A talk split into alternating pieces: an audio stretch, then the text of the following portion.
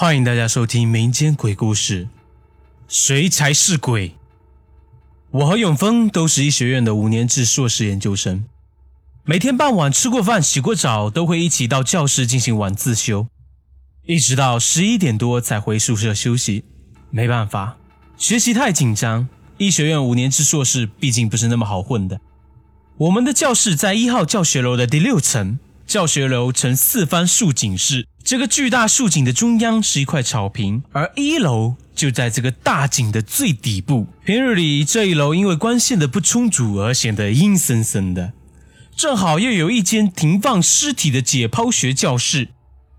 白天上有几名师生进进出出的，到了晚上人影都没有一个，所以索性连一楼走廊上的灯也不开了。到了夜晚，通常是四楼以上灯火通明，四楼以下黑灯瞎火。十分的瘆人。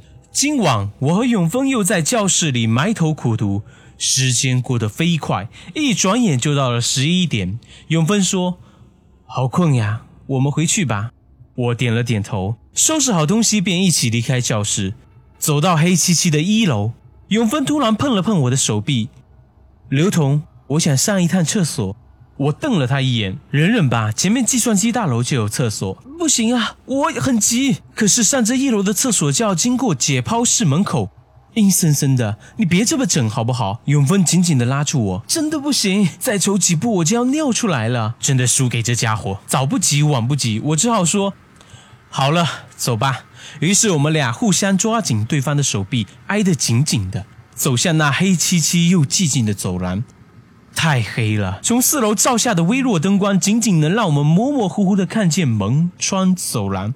太寂静了，静得连一根针掉进地上，我们都能听得清。太冷了。这种冷风阵阵的感觉令人浑身不自在，我步子都有点迈不开，心里绷得紧紧的，很怕某个角落突然窜出一个什么东西来。走廊呢，并不是很长，但我却有一种远远走不到尽头的感觉。近了，终于走到解剖室的门口，我立即感到温度骤降，好像身处冰窖之中，头皮也在发麻。解剖室的门竟然是大开着的。虽然没有开灯，但还是能隐约的看到里面的一张张铁床，以及铁床上被帆布盖着的隆起的东西，是尸体。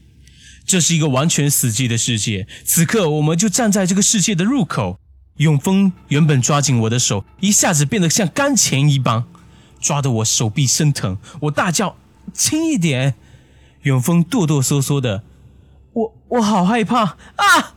我突然被他吓了一大跳，顺着他的视线扭头一看，解剖室门口不知什么时候多了一个白衣女人，我头皮都要炸开来了。这个女人穿着一袭白色长裙，脸苍白的没有一丝血色，面无表情的看着我们，然后她竟然对我伸出了手，快跑！我大叫一声，抓住永峰没命的跑。还好厕所离解剖室不是很远，我们一头冲进厕所，用力关上门，并从里面锁上。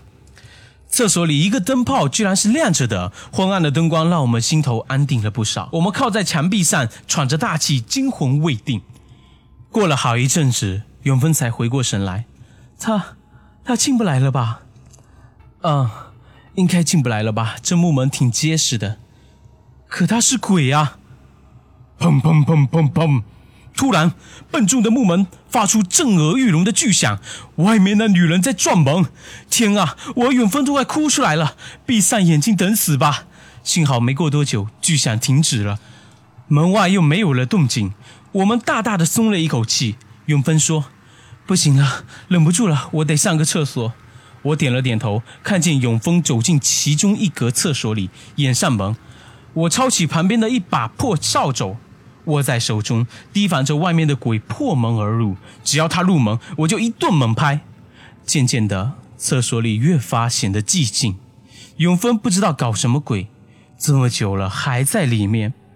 这个时候，我闻到一阵刺鼻的味道，越来越浓烈，越来越浓烈。这是，这是福尔马林的味道。为什么永峰身上有尸体上才有的福尔马林的味道？